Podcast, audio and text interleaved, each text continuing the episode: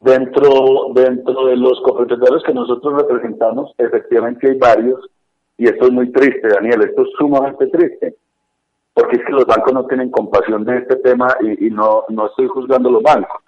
Para los bancos no está al alcance del dinero que, le presta a usted o que le desembolsa a usted, no está al alcance de tomar dirección de él. Entonces, efectivamente, hay varios copropietarios que están pagándole al banco unos dineros que el banco les desembolsó y que estos a su vez se lo entregaron a la constructora. Imagínese usted el nivel, mm, digamos, de comportamientos tan reprochables de parte de la constructora y, que esta constructora no tiene ningún escrúpulo. Eh, tampoco es Daniel que ni siquiera da la cara.